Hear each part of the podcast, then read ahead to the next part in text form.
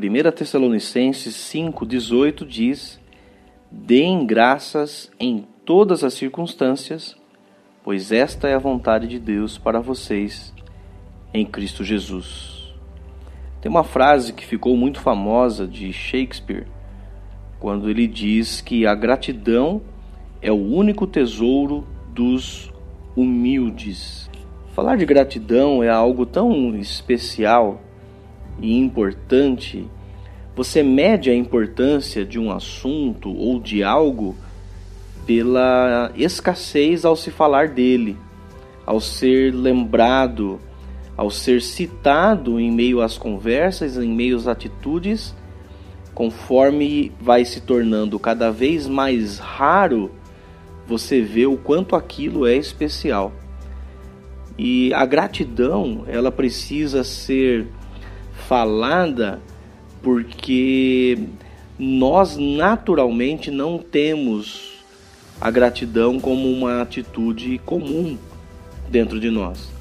Muito pelo contrário, nossa atitude comum é o egoísmo, é o pensar em mim, é o estar preocupado apenas com o que eu quero, com os degraus que eu preciso subir na vida, com as coisas que eu preciso adquirir, conquistar, com os meus sonhos, com os meus projetos com as minhas ideias, com a minha vida. Você precisa sim cuidar de você, você precisa pensar nos seus projetos, nos seus sonhos, investir neles para que eles continuem te dando combustível na vida. Mas quando isso passa do ponto e o egoísmo começa a imperar, nós vemos aqui esse grande inimigo da gratidão tomando muitas vezes uma forma muito maior do que a esperada em nossa vida, em nosso coração, em nossos olhos, em nossos lábios. A vida ela está muito mais pautada nas conquistas que queremos para nós do que no agradecer às pessoas que nos ajudaram a conquistar. Como diz aquela frase, no mundo tem mais pessoas que perdem dinheiro por causa de um amigo ou perdem mais um amigo por causa de dinheiro. E é, talvez você fala, não, imagina, eu nunca iria escolher o dinheiro, mas no mundo o que mais a gente vê é pessoas perdendo pessoas, perdendo amigos, perdendo relacionamentos por causa do ter. E uma coisa que precisamos estar atentos, precisa estar claro aos nossos olhos é que não é possível ser alguém grande sem praticar a gratidão.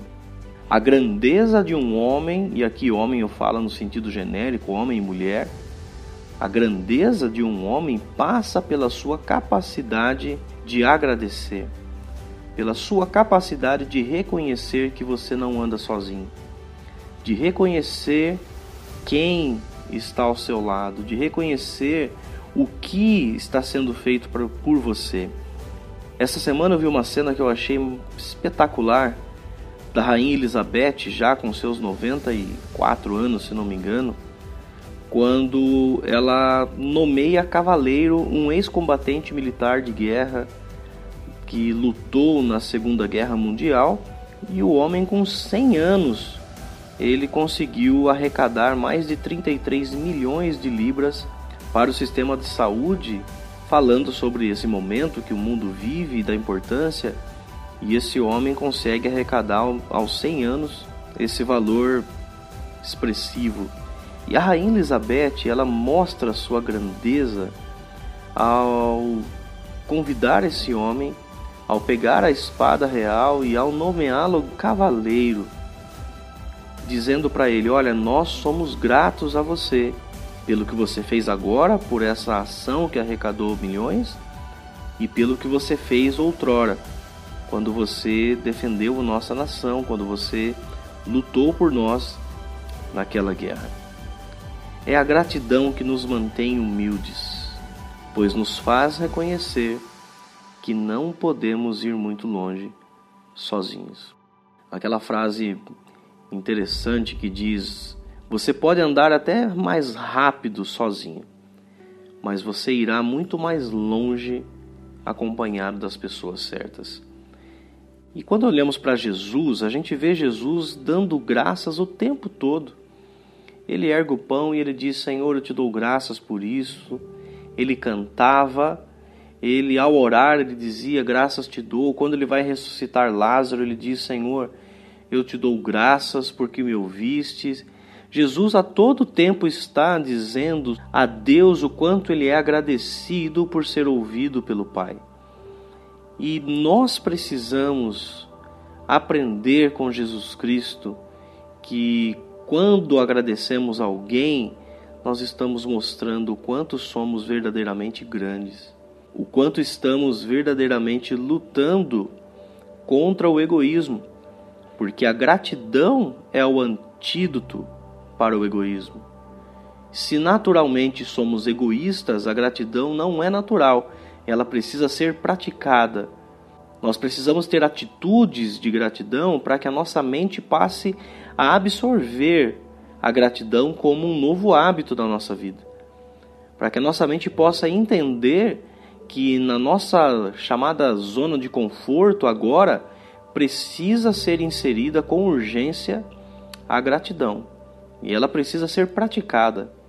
Por isso, o desafio dessa reflexão hoje é que você tenha ações de graça que você de repente separe alguns minutos para escrever num pedaço de papel quem são as pessoas que você deve gratidão, que você deve agradecer. Pessoas que te ajudaram quando você mais precisou, aqueles que não te abandonaram quando muitos te deixaram, aqueles que te impulsionaram a ser alguém melhor a crescer, que investiu em você. De repente, hoje é dia de você enviar uma mensagem, de você fazer um post, de você fazer uma ligação e para alguns, quem sabe, até enviar um presente para que você possa demonstrar o quanto você é grato. E acima de tudo, seja grato constantemente a Deus.